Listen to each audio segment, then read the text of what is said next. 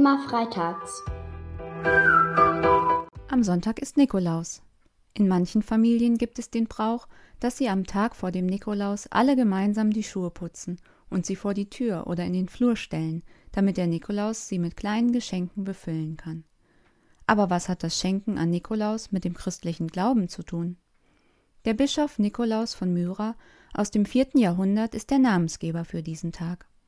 Er glaubte an Jesus und wollte gerne so leben, wie Jesus es vorgemacht hat. Und weil er sich selbst von Gott so sehr beschenkt gefühlt hat, beschenkte er auch gerne andere. Indem er sein Hab und Gut mit anderen geteilt hat, gab er Gottes Liebe an sie weiter. So lebte er Nächstenliebe und seinen Glauben ganz praktisch. Das können wir auch heute noch.